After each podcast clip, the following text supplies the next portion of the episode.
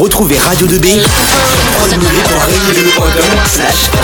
sur www.regnibello.com slash radio 2B. Bonjour à toutes et à tous, c'est la rentrée, j'espère que vous avez tous passé de bonnes vacances. Aujourd'hui, vendredi 21 septembre 2018, on reprend les émissions politiques avec non plus Jade, mais Dorian, mon nouveau binôme tout aussi agréable. Salut Dorian. Salut Robin. Vous vous doutez bien que si on reprend l'antenne aujourd'hui, ce n'est pas uniquement en binôme, mais bien sûr accompagné d'un nouvel invité politique. Notre invité d'aujourd'hui a exercé de nombreuses fonctions. Il a été maire, conseiller général, président du Conseil général de la Mayenne, sénateur, secrétaire d'État, ministre, puis député européen. Il s'agit bien entendu de Jean Arthuis. Bonjour. Bonjour. Dans l'émission d'aujourd'hui, nous abordons votre vie et vos engagements personnels, votre vision de l'Europe et votre vision de la France, en passant notamment par le programme Erasmus. Commençons donc cette interview sans plus attendre. Jean Arthuis, pourquoi vous êtes-vous orienté vers les domaines économiques et politiques? Domaine économique parce que j'avais j'avais fait le choix d'une école de commerce qui, qui était l'école supérieure de commerce de Nantes, Audencia. Je l'ai complété par euh, par Sciences Po à Paris et euh, je me destinais à, à l'expertise comptable. Mes parents étaient commerçants, ils étaient marchands de volailles à Château-Gontier dans la Mayenne et on partait de l'idée que euh, peut-être je pourrais m'impliquer dans l'entreprise familiale. Donc c'est vrai que j'ai une sensibilité pour pour l'économie, mais politiquement, je pense que le vrai sujet c'est de produire des richesses pour répondre aux attentes de nos concitoyens si on a une certaine idée de la solidarité, euh, de la justice, du partage, pour partager, il faut d'abord euh, disposer d'un gâteau avant que d'en répartir les tranches. Donc, euh, je suis de ceux qui pensent qu'il doit y avoir une harmonie entre l'économique et le social, et que toute vie collective, toute vie en, partage de valeurs et, et de biens passe par une capacité collective à produire des richesses, à charge ensuite, et c'est le rôle des institutions politiques, d'en assurer le partage, la répartition équitablement. Et pour quel domaine avez-vous de l'intérêt hormis la politique? Oh bah, À titre personnel, euh, j'aime bien j'aime bien l'histoire parce que si l'on veut savoir euh, où l'on peut aller, encore faut-il bien mesurer d'où l'on vient et, et comprendre euh, les évolutions du monde, le phénomène humain. Comment en sommes-nous arrivés là? Et où allons-nous? Et aujourd'hui, euh, l'homme prend conscience que par ses activités, par euh, quelquefois son aveuglement, son court-termisme, il peut créer les conditions rendant la vie impossible sur la Terre. Ça pouvait être vrai dès hier. Imaginons euh, une apocalypse thermonucléaire par folie humaine. Mais on voit bien qu'aujourd'hui, l'effet sur les climats de nos comportements peut rendre la vie impossible dans certaines régions du monde, peut-être même sur la Terre. Donc la responsabilité politique n'a jamais été aussi importante. Donc je m'intéresse euh, à l'histoire, à la philosophie, mais euh, j'aime bien le monde rural. Je suis né dans, une commune rurale du Maine-et-Loire et euh, je, je, je passe du temps, quand je le peux, pour mes loisirs et le sport, J'aime bien le cheval. Et chaque semaine, je monte à cheval. Alors justement, on va parler d'histoire. Pourquoi avoir quitté le Modem en 2008, parti que vous aviez rejoint en 2007 Et que pensez-vous de la situation actuelle du parti, avec notamment une enquête toujours en cours pour abus de confiance et recel? J'étais au Modem, pourquoi? Parce que parce que depuis mes, mes premiers pas en politique, j'ai adhéré dans ce dans ce mouvement centriste qui était euh, MRP du temps où, où la, géné la, génération qui, qui, qui, me précédait. Donc euh, c'était des valeurs que la Mayenne euh, cultivait,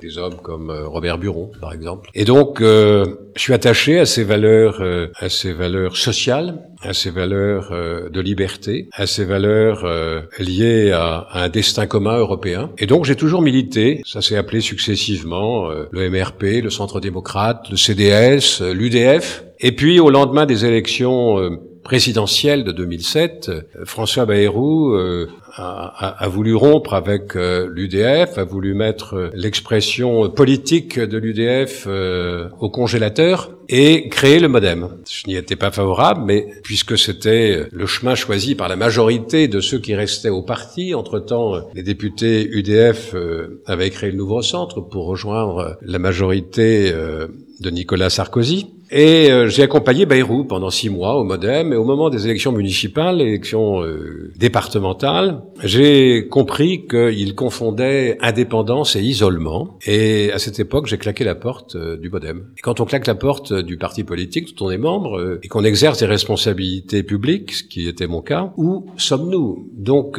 avec des amis déçus de ces de ces mutations, nous sommes dit que cette famille centriste qui s'était fractionnée devait se rassembler. Et on a créé euh, un nouveau parti et qu'on a appelé l'Alliance centriste avec euh, comme objectif, article premier des statuts, le jour où euh, les, les composantes les chapelles se rassemblent, nous sommes tous à nouveau dans un grand parti du centre. Et donc du coup, euh, que pensez-vous de la situation actuelle du parti? Alors, je n'en pense pas grand-chose puisque je n'en suis plus membre et que je laisse ce parti euh, assumer ses responsabilités de toute nature. Néanmoins, j'ai gardé de la sympathie pour euh, pour ses membres puisque j'ai été élu aux élections euh, européennes de 2014 sur une liste UDI, UDI qui regroupait l'Alliance centriste et Modem. Mais euh, je me suis fait virer de l'UDI en 2016 quand j'ai choisi euh, de, de, faire campagne aux côtés d'Emmanuel Macron. Et donc justement, euh, quelles ont été les motivations qui vous ont poussé à rejoindre le Parti de la République en marche? Eh bien, parce que euh, parmi les candidats dont l'identité était révélée à l'été 2016, de tous les candidats possibles, Emmanuel Macron était le seul qui mettait l'Europe au cœur de sa vision et de son projet. Et au fond, j'ai compris que ce que nous essayions de faire depuis euh, un certain nombre d'élections présidentielles, à l'UDI et, au centre, Macron l'incarnait. Voilà pourquoi j'ai pris position pour lui. Comment arrivez-vous à concilier vos engagements locaux en Mayenne et européens au Parlement à Strasbourg, euh, à, Strasbourg, à Bruxelles? Quand j'ai fait campagne pour les européennes en 2014, j'ai dit que si j'étais élu député européen, je renonçais à mes mandats locaux. Le seul mandat local que j'ai conservé, c'est la présidence du conseil d'administration, devenu conseil de surveillance, du centre hospitalier du Haut-Anjou qui est implanté à Château-Gontier. Donc euh, je n'ai plus de mandats locaux et je me consacre totalement à, à mon mandat européen, avec quelquefois des missions que me confie le gouvernement français. C'est arrivé il y a un an avec euh, une mission sur la mobilité longue des apprentis en Europe pour qu'ils puissent, comme les étudiants, bénéficier de bourses Erasmus et aller pendant au moins six mois, de telle sorte que eux aussi, apprentis ou stagiaires de formation professionnelle, élèves des lycées professionnels euh, ou technologiques, euh, puissent eux aussi parler parfaitement une autre langue que la langue maternelle. Vous avez été maire de Château-Gontier, donc en Mayenne. Pendant 30 ans. Une ville qui vous est chère à votre cœur. Donc, euh, comment vous est venue l'envie de vous présenter à ces premières élections, dont les élections municipales de 1971, et pourquoi avoir choisi précisément cette commune? Ben Parce que je vivais à Château-Gontier. Je, je, suis né euh, dans une toute petite commune, mais mes parents sont venus s'établir à Château-Gontier en 1947. J'avais trois ans. Et euh, toutes mes études, je les ai accomplies à Château-Gontier. Copains étaient à Château-Gontier. Et lorsque venaient les élections municipales, mes parents faisaient partie de ces gens qui disaient mais c'est toujours les mêmes, euh, il y a toujours une seule liste, euh, il y a ceci qui va, qui va pas. Et je leur disais mais vous pouvez pas critiquer les élus si à un moment de votre vie vous n'avez pas été vous-même candidat. Et lorsque sont venues les élections municipales en 71, j'ai dit, euh, j'ai dit à mes parents, ben voilà, moi, je vais être candidat. À l'époque, j'étais auditeur dans un cabinet d'audit à Paris, Arthur Andersen. Et donc j'avais pris quelques congés pour, pour les élections, j'y allais pour témoigner. Et donc j'avais constitué une liste qui, qui venait en, concurrence avec euh, la liste du conseil municipal sortant. Les, pronostics euh, nous laissaient l'espérance d'avoir un ou deux élus sur les 23 sièges à pourvoir. Et en fait, contre toute attente, nous étions majoritaires dès le premier tour. Et, et, j'avais pu faire une liste en disant, ben voilà, si nous sommes, euh, sommes majoritaires, moi j'accepte d'être maire. Et je me suis retrouvé maire de Château-Gontier à 26 ans. Donc j'ai dû démissionner du cabinet qui m'embauchait à l'époque, euh, qui était parisien, et créer mon propre cabinet d'expertise comptable et d'audit. Donc Jean Arthuis, on le rappelle, vous êtes député européen. À l'approche des élections européennes de 2019, serez-vous candidat aux élections européennes? À cette question, je répondrai euh, le moment venu. Ce qui est sûr, c'est que je ferai campagne. Parlons maintenant de l'actualité européenne. Euh, Jean Arthuis, après le Brexit, l'Union européenne et l'euro ont été largement remises en question avec Marine Le Pen, qui souhaitait par exemple euh, en finir avec l'Union européenne, avec le regard distancié dont nous disposons aujourd'hui. Pouvons-nous considérer que le refus de l'euro il y a 24 ans de la part du Royaume-Uni annonçait déjà un futur Brexit? Bah, C'était c'est très curieux ce qui s'est passé avec les Britanniques parce que ils ont rejoint l'Europe euh, au début des années 70 et ils ont toujours eu une position très originale. Et on peut dire que l'Europe, telle qu'elle a fonctionné jusqu'à maintenant, était euh, formatée par euh, les dirigeants britanniques. Comme si euh, l'Europe, qui restait un sujet critique pour les Britanniques, était une façon euh, de se rassembler et de rassembler les éléments du royaume. Ils sont allés vers ce référendum. Et j'ai encore à l'esprit les propos de M. Cameron, qui était le Premier ministre à l'époque. Au mois de février 2016, Cameron dit « Je veux que dans les textes, il soit dit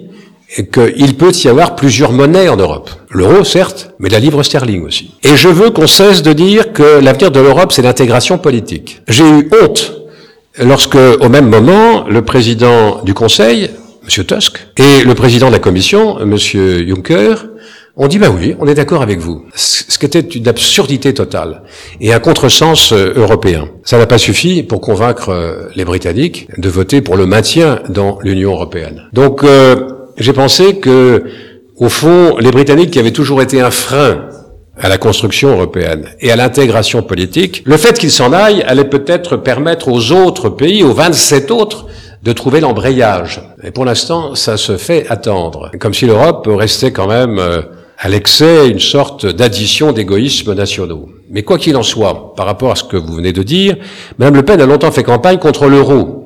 Mais elle s'est ressaisie, notamment à la veille des élections présidentielles euh, de 2017, parce qu'elle comprend bien que l'euro, si on l'a créé, euh, c'est pas une fantaisie.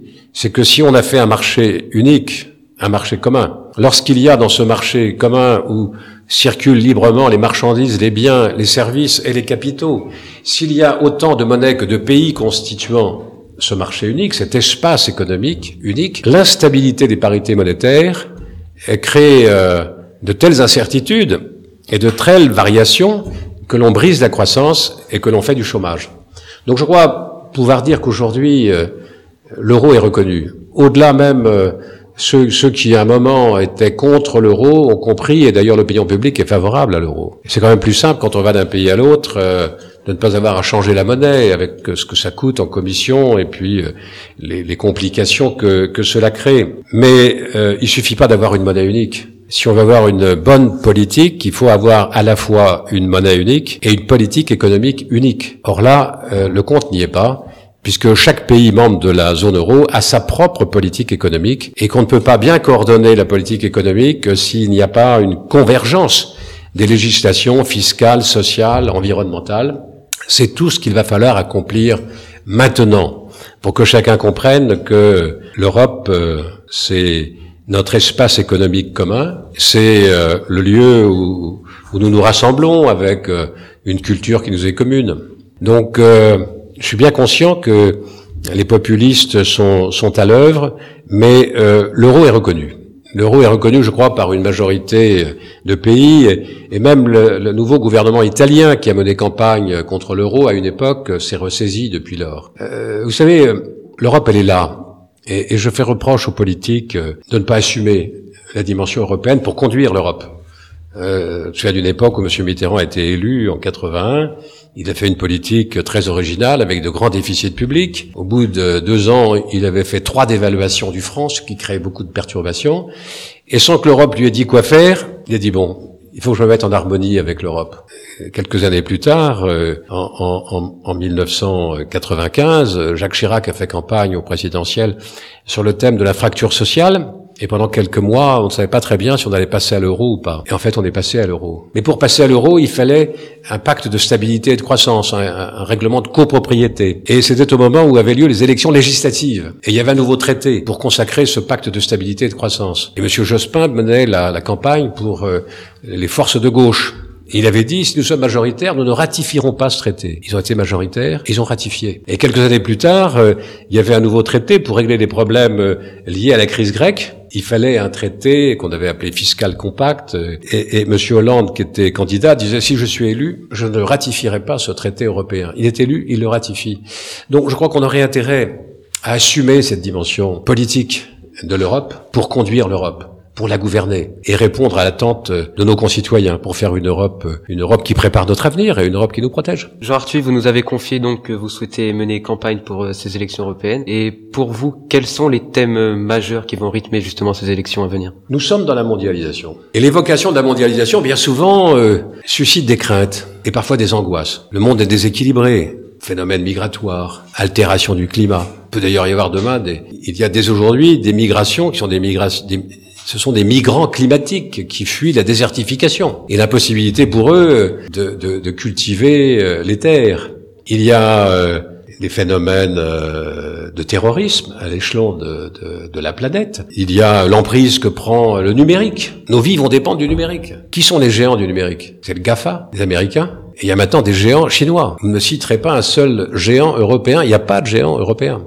Donc, euh, face à cette mondialisation et aux dangers qu'elle crée, aux incertitudes qui inspirent euh, les craintes et, les angoisses parfois, ce monde, il va falloir l'organiser. Et pour l'organiser de telle sorte qu'il euh, respecte les valeurs qui sont les nôtres, l'humanisme, la liberté publique, de l'état de droit, qui peut croire que la France à elle seule pourrait y parvenir pas plus que l'Allemagne ou tout autre pays de l'Union européenne. Si en revanche les Européens se rassemblent, parviendront à peser sur l'organisation du monde.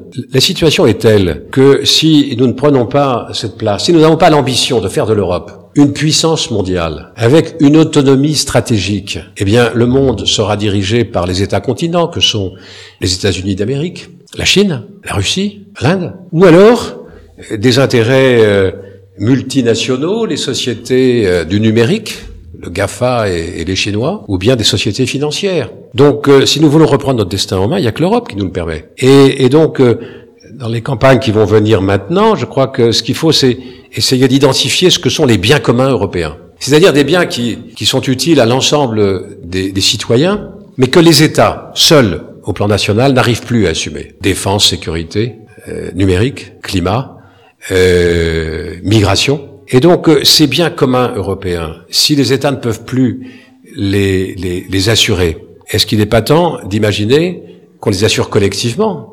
Autrement dit, il y a des éléments de souveraineté qu'on pourra exercer au plan national, mais il y a des éléments de souveraineté, de défense, de sécurité, de lutte contre le terrorisme, de protection des climats.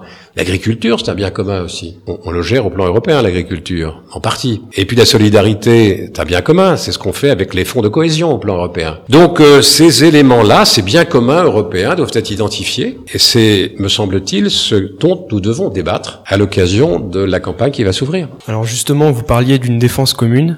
Est-ce que vous seriez en faveur de la création d'une armée européenne? Oui. Oui, parce que euh, sur les grands théâtres internationaux, d'abord, les Européens ont longtemps cru que s'il y avait une agression venant euh, de l'extérieur, les Américains, comme ils l'ont fait euh, en, en, 1917 et comme ils l'ont fait à l'occasion de la Deuxième Guerre mondiale, viendrait à notre secours. Mais l'élection de M. Trump, euh, America First, laisse à penser que s'il y avait de telles agressions, il serait peut-être euh, temps de prendre nous-mêmes en charge notre défense. On peut rester dans l'OTAN, dans son organisation, mais il faut qu'il y ait un pilier européen de défense. Il faut aussi être économe des moyens. Les budgets militaires coûtent cher. Aux États-Unis, vous avez un char d'assaut, un seul. En Europe, il y en a 16. Donc c'est très compliqué, c'est pas mutualisé tout ça. Oui, je suis favorable à, à, une armée européenne, pas du jour au lendemain, bien sûr, mais progressivement, et qu'on commence à y réfléchir, et qu'on consulte les citoyens.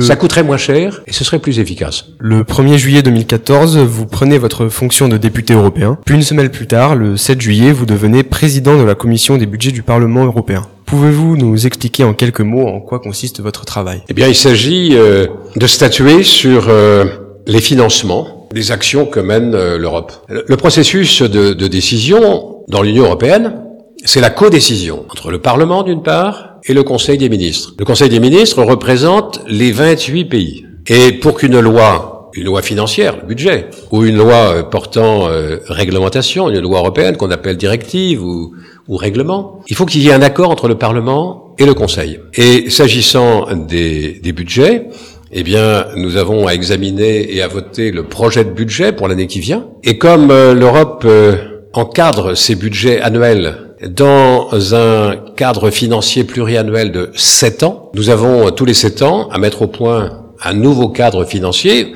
Aujourd'hui, en 2018, nous sommes dans l'exécution du cadre financier 2014-2020 et nous sommes en phase préparatoire du cadre financier 2021-2027. Euh, Alors il faut tirer par exemple les conséquences euh, du Brexit.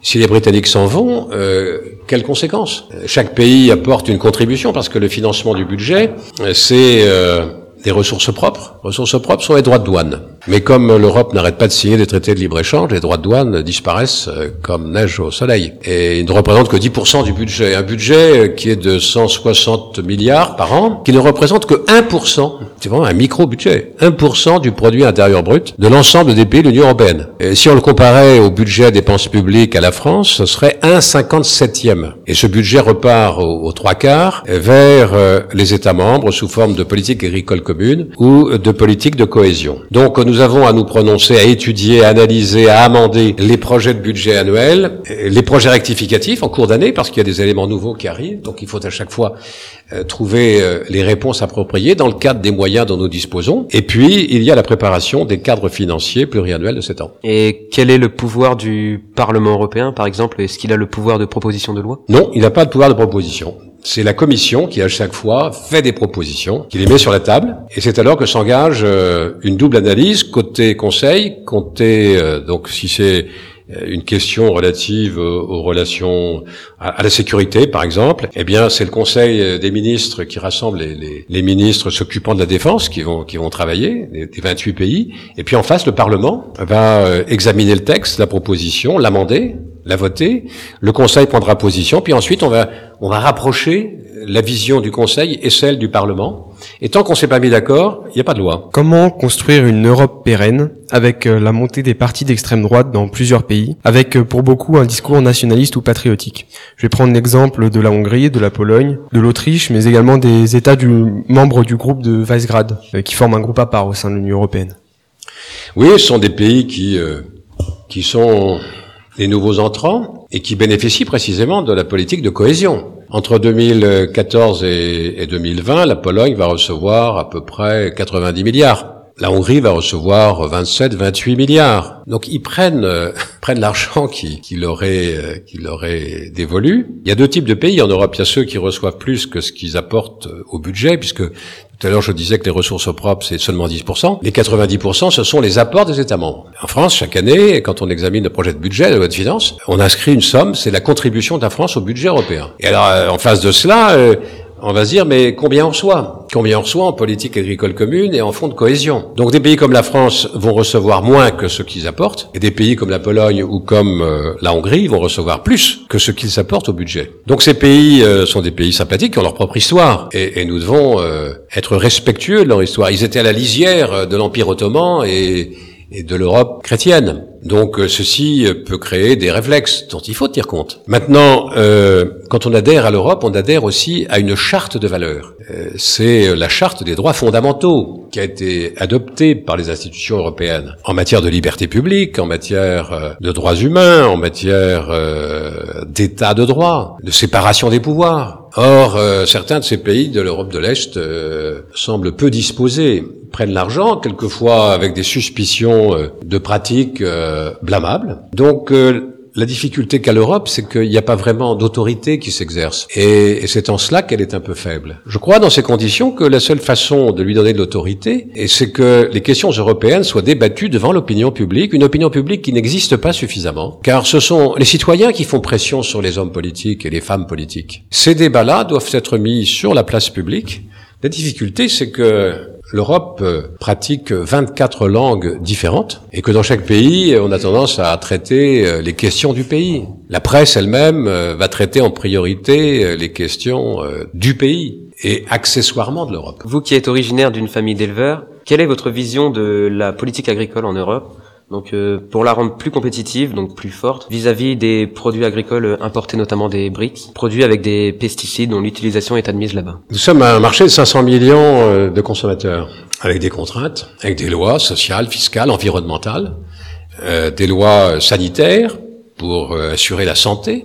Le grand enjeu, au-delà de l'agriculture, c'est la sécurité alimentaire si on a fait une politique agricole commune au début des années 1960, c'est pour euh, assurer en Europe la sécurité et la souveraineté alimentaire. Partant de là, la politique agricole commune doit euh, contribuer à cette sécurité et cette souveraineté alimentaire. Elle doit donner aux agriculteurs des perspectives et de la sérénité et de la confiance, assurer euh, un revenu équitable qui soit la contrepartie de leur travail. La politique agricole commune, c'est pas seulement des crédits qu'on inscrit dans le budget de l'Union européenne. Ça sert à rien de verser des subventions au titre de la PAC à des éleveurs euh, bovins euh, de Réloir, euh, si par ailleurs on laisse venir des, des, carcasses de bovins d'Amérique du Sud, du Mercosur ou d'autres pays ou du Mexique à des prix dérisoires. Donc je pense que l'Europe a besoin de se protéger. Et si on fait une Europe, c'est pour qu'elle prépare notre avenir. Sur les chantiers où manifestement les États n'ont plus la main, le numérique par exemple, ou bien alors assurer notre sécurité. Et pour ce qui est de la politique agricole commune, je crois que il faut qu'il y ait une convention entre le monde agricole et les crédits publics. Si on verse des fonds publics à des agriculteurs, c'est pas simplement aujourd'hui. Euh, il y a ce qu'on appelle le premier pilier, c'est-à-dire des versements directs. Et pour certains agriculteurs, ce qu'ils perçoivent de l'Europe, euh, c'est presque leur bénéfice de l'année. Et pour d'autres, c'est la moitié du bénéfice. Mais je suis persuadé que la grande distribution, qui est tellement puissante chez nous, doit se dire, mais au fond, puisque les agriculteurs euh, perçoivent des aides de l'Europe, on va pouvoir presser les prix un peu plus. Donc une confiscation des prix par la grande distribution et par euh, les consommateurs. Donc ces mécanismes-là doivent être revus. Je pense qu'il est temps euh, de passer une convention. Il faut que, si l'on verse des fonds publics, c'est au titre de l'intérêt général. L'intérêt général, c'est quoi? C'est de, de bien manger, c'est de vivre, de consommer des produits sains. Et si on décide qu'on va interdire le glyphosate, par exemple, eh bien, il faut pas simplement l'interdire en France, il faut l'interdire partout en Europe. Et sinon, comme le marché est unique, vous pouvez l'interdire en France, vous pénalisez les agriculteurs français, mais ils seront concurrencés par des agriculteurs d'autres pays de l'Europe qui ne subiront pas les mêmes contraintes. Donc, euh, soyons cohérents. Et, et, passons des conventions avec les agriculteurs qui sont prêts pour répondre aux attentes sociétales. Il faut répondre aux attentes alimentaires, mais aussi aux attentes sociétales. C'est quoi? C'est l'environnement, c'est le climat, c'est euh, la santé, euh, c'est le bien-être animal. Euh, et ceci justifie qu'en contrepartie de cette contribution à l'intérêt général, il puisse y avoir une répartition équitable au profit des agriculteurs. Et cette politique agricole commune, on ne peut pas dire qu'elle était un succès formidable parce qu'elle n'a pas empêché les crises agricoles. On l'a vu en 2009 et en 2015. Et euh, si on en juge par la situation de certains agriculteurs, c'est pas c'est pas au meilleur niveau. Donc euh, il y a urgence à réformer la politique agricole commune, à maintenir les crédits destinés à la politique agricole commune et à donner aux agriculteurs les moyens de se projeter dans l'avenir avec confiance. La recherche, par exemple. On veut interdire le glyphosate, mais si on n'a pas fait des recherches pour mettre au point un produit qui se substitue au glyphosate, on n'est pas cohérent. Est-il toujours possible de penser à une Europe fédérale à l'avenir, projet que vous souteniez en 2010 et qu'est-ce que cela changerait dans l'Europe actuelle? Ben, Avant de penser aux institutions, il faut penser à ce qu'on veut faire ensemble. Quelle idée nous faisons-nous de l'Europe? Et, au fond, qu'est-ce qu'on est prêt à mettre en commun Qu'est-ce que qu'est-ce que ça veut dire une souveraineté européenne, une Europe qui soit une puissance mondiale? Est-ce qu'on est, d'accord sur cette idée? Qu'on soit une puissance mondiale, comme le sont les États-Unis d'Amérique, comme le sont les Chinois, comme le sont les Russes ou les Indiens. Si on est d'accord pour faire de l'Europe une puissance mondiale, quelles conséquences en tire-t-on? C'est qu'il y a peut-être une souveraineté européenne.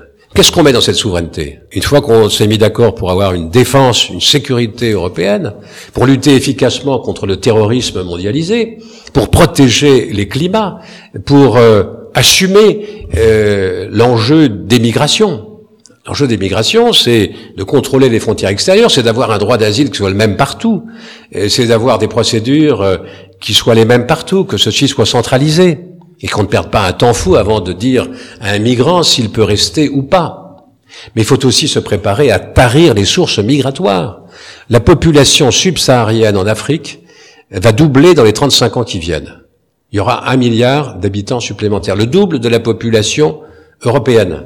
Où croyez-vous que ce milliard de nouveaux Africains va souhaiter vivre si on laisse un certain nombre de pays dans, dans le désarroi et le dénuement si on n'aide pas ces pays euh, à se développer, eh bien c'est une mission majeure de l'Union européenne que d'entreprendre une politique courageuse, déterminée, avec euh, les, les, les, moyens humains et matériels requis pour tarir les sources de migration.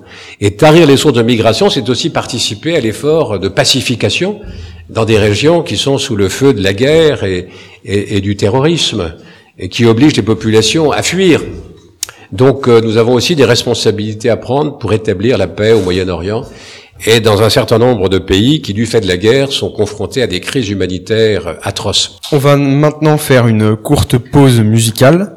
Restez sur Radio 2B avec encore quelques thèmes intéressants à aborder dans cette interview. À tout de suite. Radio 2B, la radio du lycée Rémi Bello et du collège Pierre Brossolette.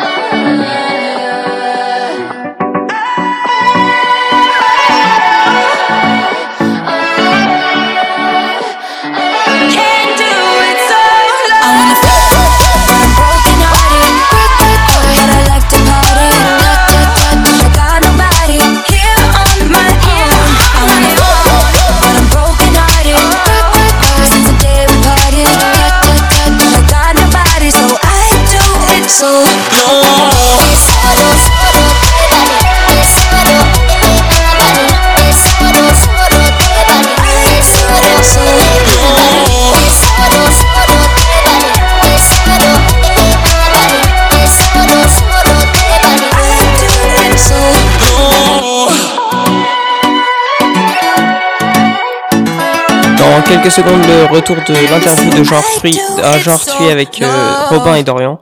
Mais avant, une seconde musique sur Radio 2B. Radio 2B, la radio du lycée Rémi Bello et du collège Pierre Brossolette.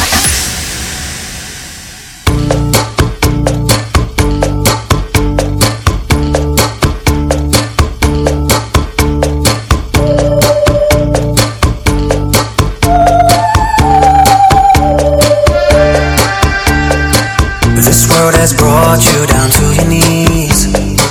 You're not alone, everybody needs to believe in something, to believe in one thing. I believe in you. Living your life like it's on the brink, drifting away on a broken ship. But I believe in something, I believe in one thing, I believe in you.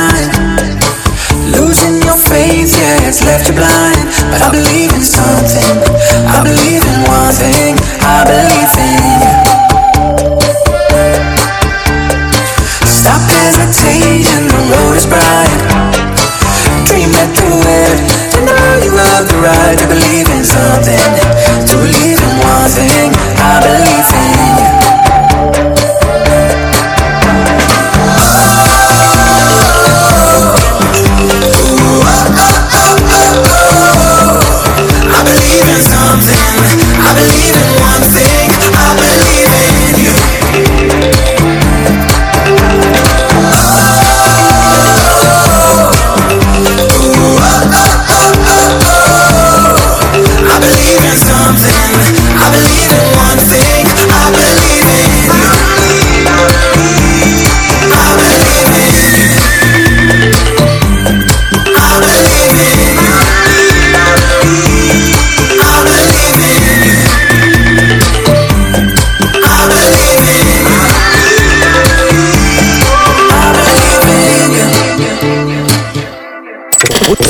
Radio 2B www.rémibello.com slash radio 2B sur www.rémibello.com slash radio 2B.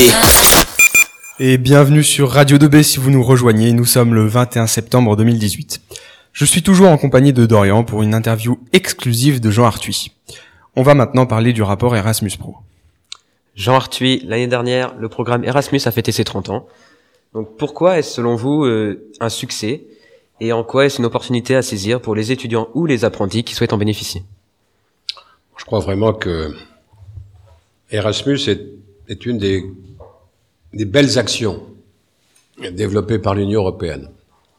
Et euh, permettre aux jeunes d'aller à la rencontre des autres jeunes, des autres pays de l'Union européenne, c'est permettre aux jeunes de comprendre à quel point nous sommes dans une diversité, mais aussi à quel point nous avons des valeurs communes, que nous avons euh, des richesses euh, culturelles et patrimoniales à partager, mais qui ont les mêmes sources.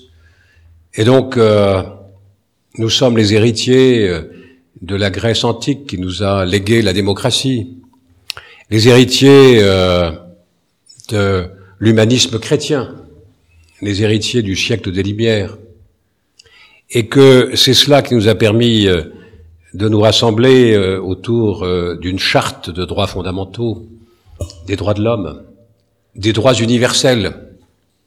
Donc permettre aux jeunes d'aller dans un autre pays, de s'immerger, on peut y aller pendant 15 jours, ce qui est déjà très bien. Je suis favorable à ce qu'on encourage des jeunes, des lycéens, des collégiens, des apprentis à partir pendant 15 jours. Mais 15 jours, c'est un peu du tourisme. En revanche, partir six mois, partir une année universitaire, c'est une véritable immersion. Et là, on participe à la vie euh, du pays dans lequel euh, on a choisi de se déplacer, et on est obligé euh, de parler avec les, citoyens du pays et de partager leur langue. On peut passer beaucoup d'années au collège, au lycée, dans des dans des cours d'anglais. Je suis pas sûr que après sept ans ou huit ans, euh, on soit très à l'aise. En revanche, même quand on n'a pas eu l'occasion euh, d'avoir euh, les, les balbutiements de la langue, si on vous plonge pendant six mois dans un pays, au bout de six mois, pratiquement, vous, vous parlez la langue du pays. Donc, ce sont des expériences extraordinaires. Et puis, aller à la rencontre des autres, euh, moi, j'ai voulu le faire pour, euh, pour euh, les apprentis. C'est aussi aller à la rencontre euh, d'autres pratiques. Et, et de voir euh, pourquoi, dans certains pays, les jeunes ont du mal à entrer dans le monde du travail, alors que dans d'autres pays, euh, ils entrent tous très facilement dans le monde du travail. Nous, on est très fiers parce que les bacheliers sont nombreux euh, dans une génération. En Suisse, ils sont fiers de n'avoir que 30% de bacheliers. Mais il n'y a pas de chômeurs. Et on peut, après avoir accompli un apprentissage réussi, entrer à l'université. Donc, euh, c'est aussi l'occasion de réinterroger nos pratiques et nos usages. Alors, le problème de- d'Erasmus, c'est une bourse. Une bourse qui va varier euh, selon le pays dans lequel le jeune va se rendre, parce qu'il y a des pays où la vie coûte cher, d'autres pays où ça coûte moins cher. Mais avec ces bourses, euh, on a permis comme ça à plus de 5 millions de jeunes de, vivre une mobilité, mais euh, on n'a pas assez de crédit. Aujourd'hui, on ne satisfait qu'une demande sur deux. Et je trouve ça triste. Erasmus devrait faire euh, de l'enthousiasme généralisé, mais on fait euh, une partie de frustration. Et donc je me bats pour accroître les crédits Erasmus. Je voudrais que dans le prochain cadre financier pluriannuel, on les multiplie par trois. Pourquoi par trois? Parce qu'aujourd'hui, on n'en satisfait qu'une sur deux, donc multiplié par deux. Et parce que demain, il y aura aussi tous les stagiaires de la formation professionnelle et les apprentis qui participeront à Erasmus. Et donc, il faudra au moins multiplier par trois les enveloppes. Existe-t-il des prérequis nécessaires pour les étudiants ou les apprentis souhaitant bénéficier du programme Erasmus? Oui. Le premier prérequis, c'est qu'ils en aient envie. C'est qu'ils s'y soient préparés. Et c'est que euh, les pays où ils vivent et ceux dans lesquels ils veulent aller, et que les, lycées ou les centres de formation soient eux-mêmes engagés dans des, appariements, dans des jumelages, pour euh, assurer la réussite de cette mobilité. Il faut aussi que les lois de chaque pays soient mises en harmonie et en convergence. Quelquefois, il y a des freins. En France, par exemple, pour les apprentis, euh, la loi, parce qu'un contrat d'apprentissage, c'est à la fois un contrat de travail et un contrat de formation. Alors dans le contrat de travail, il n'y avait pas de suspension possible. Autrement dit, l'apprenti qui partait était toujours sous la responsabilité de son maître d'apprentissage français. S'il y a un accident euh, en Allemagne ou en Italie, c'est le maître d'apprentissage français qui était responsable. Et il était tenu de le rémunérer alors que l'apprenti n'était plus chez lui. Donc ces lois-là viennent d'être modifiées à la suite d'un rapport que le gouvernement m'avait demandé de préparer. Mais il faut que ce soit frais dans tous les pays. Pour que ça fonctionne, il suffit pas que la France ait cette volonté. Le président de la République l'a affirmé avec force, notamment dans son discours de la Sorbonne. Mais euh, il suffit pas de vouloir euh, mettre en œuvre Erasmus avec succès depuis la France. Il faut que l'ensemble des pays de l'Union européenne soient dans le même état d'esprit et préparer le terrain. Et donc, pensez-vous que justement tous les États membres seront enclins à accepter les propositions détaillées dans votre rapport? Ils sont inégalement préparés, mais euh, j'ai bon espoir qu'une dizaine de pays vont euh, vont se rassembler, vont constituer le moteur, le noyau dur, et que par capillarité, tous les pays vont suivre. Parce que c'est l'intérêt de tous les pays. Jean Arthuis, donc le 20 juillet 2017, la ministre du Travail, Muriel Pénicaud, vous a confié cette mission consistant à rédiger un rapport sur le renforcement de la mobilité des apprentis à travers l'Europe. Comment vous y êtes-vous pris pour l'effectuer? Bah, D'abord, euh, j'avais démarré l'opération depuis le Parlement européen. Quand je suis arrivé en 2014, euh, j'en ai fait une priorité. C'était un de mes thèmes de campagne euh, en 2014. Et euh, au Parlement européen, ce que l'on peut faire pour expérimenter un projet, c'est un projet pilote. Donc j'ai déposé un projet pilote qui a été voté euh, par la commission des budgets dans le budget 2016. Et on a dit, voilà, euh, on fait appel à des centres de formation d'apprentis, à des lycées. Pour répondre à l'appel d'offres, il faut être euh, au moins euh, au moins deux dans deux pays différents. Et on vous aidera à euh, organiser des cours pour préparer vos élèves ou vos apprentis à la mobilité. On vous aidera euh, à, trouver des correspondants dans un pays euh, qui va appliquer les mêmes euh, dispositions pour faciliter l'échange. Ceci a un coût et on fera en sorte que vos apprentis ou vos élèves puissent bénéficier des bourses Erasmus automatiquement. Donc on a démarré comme ça et on a pu voir très vite quels étaient les freins, et quels étaient les obstacles. On a beaucoup travaillé avec des experts, ceux qui ont dans leur ADN la mobilité. Je veux parler des compagnons du devoir et du Tour de France. Donc euh, on a monté ces projets pilotes, on a lancé un certain nombre d'expérimentations et on était un peu un peu en, en souffrance parce qu'on avait identifié les freins. Les freins sont d'ordre juridique, c'est ceux que j'évoquais tout à l'heure.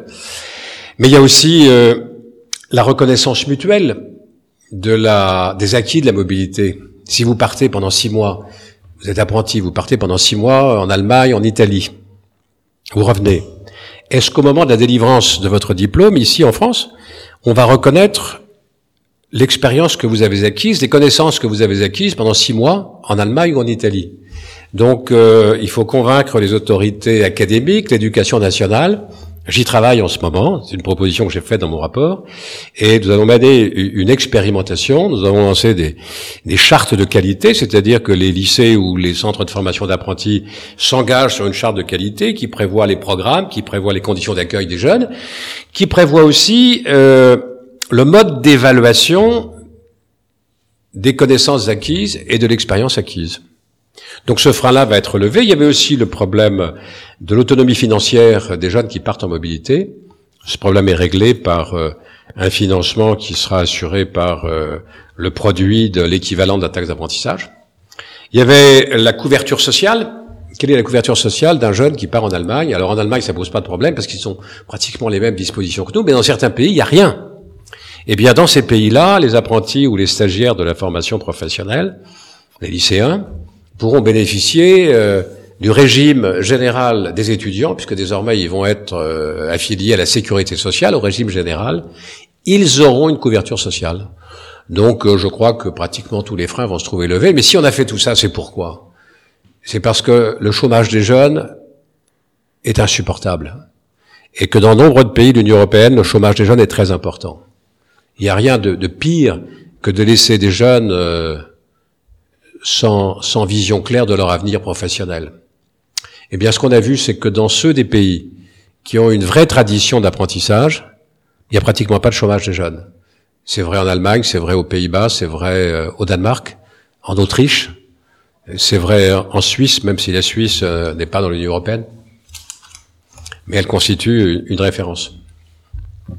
Concernant les régions et les départements d'outre-mer, on constate également une forte population de jeunes, un peu plus d'un million. Quelles sont vos propositions afin que de permettre à ces jeunes apprentis d'obtenir également l'opportunité d'effectuer un, une formation à l'étranger? Eh bien, pour eux, la mobilité, euh, ce ne sera pas de venir euh, forcément en Europe. Pour différentes raisons. D'abord, c'est coûteux, et puis certains euh, auront du mal à s'adapter au climat européen. C'est au contraire de reconnaître que l'avenir des, départements et territoires d'outre-mer, des, des, territoires euh, périphériques à l'Europe, ultramarins, leur avenir économique, c'est dans le bassin océanique. Et donc de permettre la mobilité avec euh, des pays de la proximité. Si vous êtes euh, jeune à la Réunion, de vous permettre de vivre votre mobilité professionnelle à l'île Maurice qui est à 300 km ou en Afrique du Sud sans nécessairement venir faire votre mobilité en Europe. Si vous voulez venir en Europe, vous le faites, mais c'est de rendre possible une mobilité dans les pays les plus proches de ce territoire ultramarin. Donc euh, maintenant, on va parler de la France, puis on terminera par l'écologie. Donc euh, Jean Arthuis, en quoi l'Europe est-elle la dernière chance pour la France? Bien, c'est que si si la France n'occupe pas la place qui lui revient dans l'Union européenne, si la France euh, se replie sur elle-même, comme le proposent euh, certains responsables politiques, euh, certains certains mouvements, dans cette mondialisation, elle va être marginalisée totalement. Elle perdra toute influence donc euh, ma conviction profonde, je l'ai écrit, c'est même le titre d'un livre que j'ai publié euh, en 2014, c'est que si la France veut rester influente dans euh, l'harmonie du monde, dans la régulation du monde, pour tenter de faire prévaloir les valeurs universelles dont, dont, elle est, dont elle est porteuse, elle ne peut faire qu'avec ses partenaires européens.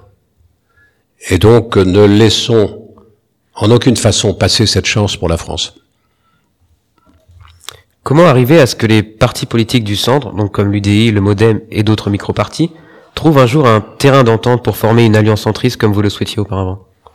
Je pense qu'il faut moins penser euh, boutique, euh, moins penser euh, à sa place dans un parti politique, moins penser que le parti politique est une fin en soi. Le parti politique n'a de raison d'être que s'il a une valeur ajoutée et s'il rend service à la société. Or, trop souvent, les partis politiques euh, ont servi euh, de marchepied pour des carrières politiques. Mais les carrières politiques, euh, c'est pas ça qui compte. Ce qui compte, c'est ce que l'on apporte à la collectivité.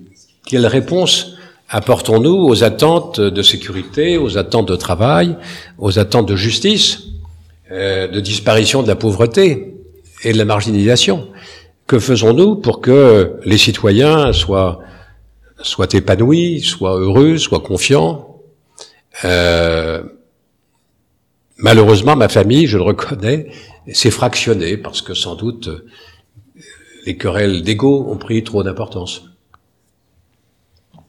On va maintenant écouter un extrait de l'interview de Hubert Reeves. Donc c'est un astrophysicien euh, qui a été réalisé lors de sa conférence sur l'avenir de la vie sur Terre à Mortagne-au-Perche, donc pas très loin d'ici, le 14 septembre 2018. Et plus généralement le monde entier euh, vit à crédit de plus en plus tôt chaque année euh, au niveau des ressources de la Terre. On emprunte euh, au fur et à mesure les ressources de la Terre. pendant combien de temps encore euh, pouvons-nous espérer vivre sans modifier no- notre mode de vie actuel Alors, je dois vous dire, je me méfie des prédictions. Les gens qui disent euh, euh, ça, ça va être foutu dans 20 ans, dans 30 ans, se trompent généralement. La réalité a beaucoup plus d'imagination que nous. Et personne ne peut aujourd'hui prévoir comment sera cette planète même dans 30 ans. Ça pourrait être bien pire, ça pourrait être bien mieux. Pourquoi? Parce qu'il y a partout des efforts qui se font et qui, des prises de conscience un peu partout dans le monde. Il y a énormément de choses positives, il y a encore énormément de choses négatives. Quand on me demande est-ce que ça, ça va mieux ou si ça va, ou ça va moins bien, je dis les deux. À la fois, la détérioration se poursuit, la pollution se poursuit, l'émission de gaz carbonique et le réchauffement, tout ça se poursuit, mais en même temps, le mouvement de, re- de restauration de la planète un peu partout prend une, importance. Une première question concernant cet extrait. Donc, l'Europe prévoit-elle de futures mesures pour enrayer le réchauffement clim- climatique, qui a, comme on a pu le constater, des conséquences euh, désastreuses pouvant s'empirer si l'on ne fait rien à l'avenir? L'Europe a, a souscrit euh, aux accords de Paris, de la COP 21. Je crois qu'il y a vraiment une prise de conscience générale. Les déclarations politiques sont magnifiques, mais les actes tardent. On a quelquefois euh, une difficulté pour mettre les, c'est pas seulement vrai pour euh, le climat, pour mettre les, les actes à la hauteur des paroles. Je crois que ce que dit euh, Rive est, très juste. Il y a une prise de conscience, comme jamais. Il y a des progrès qui sont incontestables, des comportements individuels qui ont changé. Même par rapport à, à l'écologie, il y a quelques années, on regardait ça avec un peu de distance. Et aujourd'hui, on s'aperçoit que dans nos familles, euh, nos enfants, euh, autour de nous, euh, chacun mesure qu'en tant qu'individu, que citoyen, il a une part de responsabilité pour faire du tri de déchets, pour éviter le gaspillage, euh, pour consommer moins d'énergie. On a eu une période fantastique. euh, On a utilisé euh, les, les énergies fossiles que des millénaires avaient accumulées. Et en, en un peu plus d'un siècle, on a utilisé toute cette énergie accumulée. Fantastique. Les progrès euh, depuis un siècle sont extraordinaires. Mais il faut se préparer sans doute à vivre, euh, à vivre autrement. Et euh, on a utilisé, c'est comme si on avait utilisé euh, une épargne que des millénaires et des millénaires avaient accumulée. Euh, nous sommes à une phase cruciale du phénomène humain. Phénomène humain, euh, jusque-là, euh, les, les- les hommes étaient sur la Terre, pas, pas très nombreux. Ils étaient une une branche, une branche d'humanoïdes parmi d'autres. De temps en temps, ils se querellaient. Il y avait des des, des, des, des peuplades ou des tribus qui disparaissaient, mais c'était pas, c'était tragique pour pour ceux qui les qui en étaient victimes, mais ça ne perturbait pas l'équilibre du monde. Aujourd'hui, nous sommes euh, en voie d'être bientôt euh, 9 milliards d'humains sur la planète. L'homme a envahi la planète en quelque sorte. Donc, euh, il y a un moment où euh, l'homme devient euh, devient prédateur, et, et lui n'a pas de prédateur. Donc, euh, il a l'obligation collectivement, c'est en cela que la responsabilité politique n'a jamais été aussi forte qu'aujourd'hui. Et euh, moi, j'ai confiance, euh, parce que collectivement, euh, nous avons des instruments de mesure, euh, à charge pour nous de trouver les bons équilibres et de ne pas nous laisser entraîner par les vents de folie. euh, Les phénomènes de financiarisation, par exemple, on a bien vu avec la crise de 2007-2008 que vient un moment où rien n'arrête la cupidité des hommes avec les conséquences tragiques que ceci peut avoir. Donc ce monde, il va falloir l'organiser. Ce que je disais tout à l'heure. Et c'est pas la France qui, elle seule, pourrait y parvenir. Quand il y a une conférence internationale, je pense au G20 par exemple, cette structure euh, qui rassemble les 20 pays les plus importants du monde. Il y a un Chinois, il y a un Américain, il y a un Indien, je crois qu'il y a un Russe aussi, mais il y a six Européens. Et euh, les six Européens ont bien du mal à parler euh, d'une même voix. Donc tout le, tout le devoir que nous avons aujourd'hui, c'est de parvenir à parler d'une seule voix. Alors maintenant, on va écouter un second extrait, non pas de cette interview, mais d'une autre interview. Donc euh, j'ai trouvé sur euh, YouTube, euh, qui met en scène donc euh, Hugo Clément qui interviewe euh, un journaliste de Combini, euh, qui interviewe euh, un jeune atteint de malformation, grave malformation de naissance, et cela est dû au glyphosate. On va l'écouter tout de suite. Son trou de trachéotomie? Alors aujourd'hui, Théo, tu as 11 ans.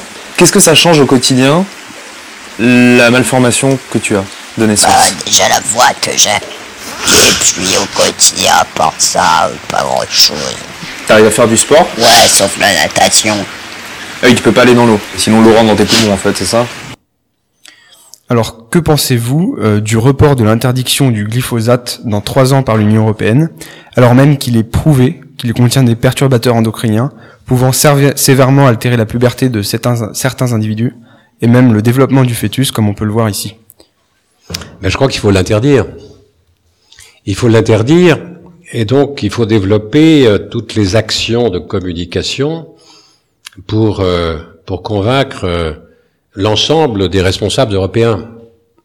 Et d'abord, il faut être conscient que l'agriculture en a fait un, large usage, qu'il y a eu dans le passé des utilisations démesurées, et qu'aujourd'hui les agriculteurs ont appris à doser et à réduire considérablement les risques.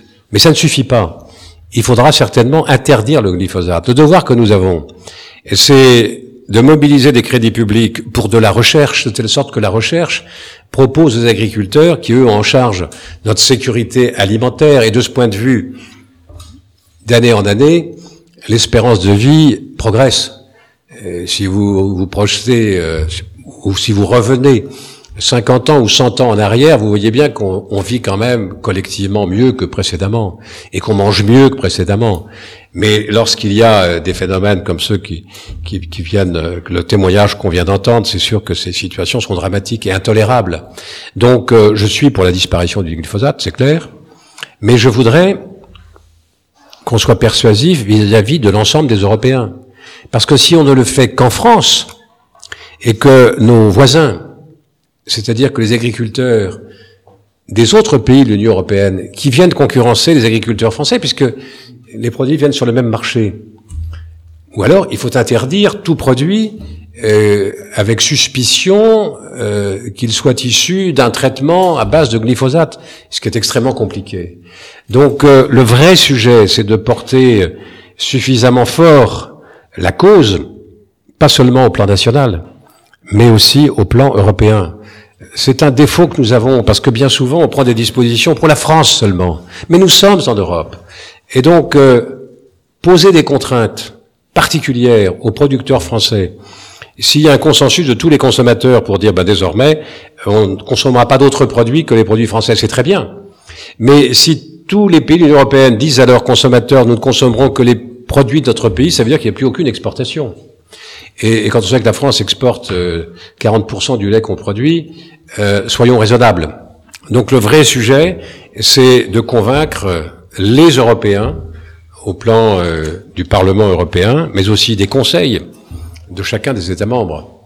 Et ça, c'est une tâche euh, bien difficile, parce que quelquefois, on se donne bonne conscience en votant quelque chose chez nous. C'est vrai, on a voté quelque chose de très courageux, formidable, mais on est incapable de l'appliquer et, et, on se tire quelquefois une balle dans le pied. Donc la cause est juste, il faudra interdire le glyphosate, mais cet effort euh, et cette décision d'interdiction doit être prise collectivement, et à chaque fois qu'on pose des contraintes sur un marché unique agricole européen, on doit veiller à ce que les règles soient les mêmes partout, et appliquer avec la même rigueur et les mêmes contrôles partout.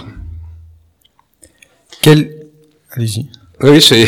J'arrête là mon propos. Ah, Quel est votre rapport au spécisme? Donc le spécisme est un néologisme désignant l'idéologie qui prône une supériorité donnant à l'humain tous les droits sur les animaux, y compris sur la manière de les traiter. Et euh, l'Union européenne compte-t-elle adopter une, une, politique commune sur la manière dont ces animaux sur, sont traités, par exemple dans les abattoirs? Écoutez, je crois que tout ceci relève plus de, de l'éthique et des bonnes pratiques. Euh, arrêtons de croire que c'est en faisant des lois qu'on règle tous les problèmes. Il y a tant de lois qui ne sont que des instruments de bonne conscience et, et de communication. Donc moins de lois, des lois essentielles, et euh, de l'éducation, pour que chaque citoyen mesure sa part de responsabilité, et des codes déontologiques, plus de transparence pour euh, mettre en évidence euh, les comportements aberrants. Et là où il y a plus de transparence, vous savez, si vous, si les gens sont dans une pièce obscure, vous savez pas ce qui se passe. Mettez de la lumière et les comportements sont beaucoup plus euh, harmonieux les uns vis-à-vis des autres. De la lumière et de la transparence. Merci beaucoup, Jean Arthuis, de Merci nous avoir accueil. euh, accordé cette interview dans les studios de Radio 2B. J'ai j'ai vécu là un moment euh, privilégié. Nous aussi. Vous pouvez trouver plus d'informations sur l'action européenne de Jean Arthuis, et notamment sur le rapport Erasmus Pro s'il vous intéresse, sur son site web ou- son compte Twitter, que vous trouverez sans difficulté sur Internet. L'heure est venue de se séparer. Il est temps de se dire au revoir. Merci Dorian d'avoir accepté cette aventure à mes côtés. Merci à toi Robin pour ce début d'année très prometteur. Merci également à vous Jean Arthuis. Et merci également à la technique euh, pour son aide. Et évidemment, merci à nos auditeurs pour leur écoute. Merci à Dorian et à Robin et, et aux techniciens et à ceux qui nous écoutent. Et n'oubliez surtout pas la semaine Radio 2B On Air saison 3, dans maintenant 3 semaines à ne pas manquer, avec de nouvelles interviews en binôme avec Dorian. On se quitte en musique, à très vite. Merci à vos professeurs aussi et à votre proviseur. Radio 2B. Radio 2B, c'est pas pour les bébés.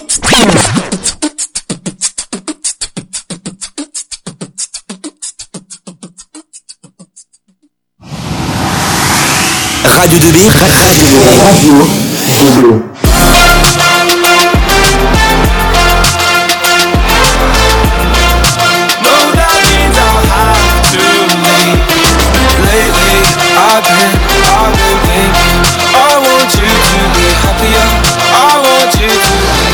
Radio, Radio 2B.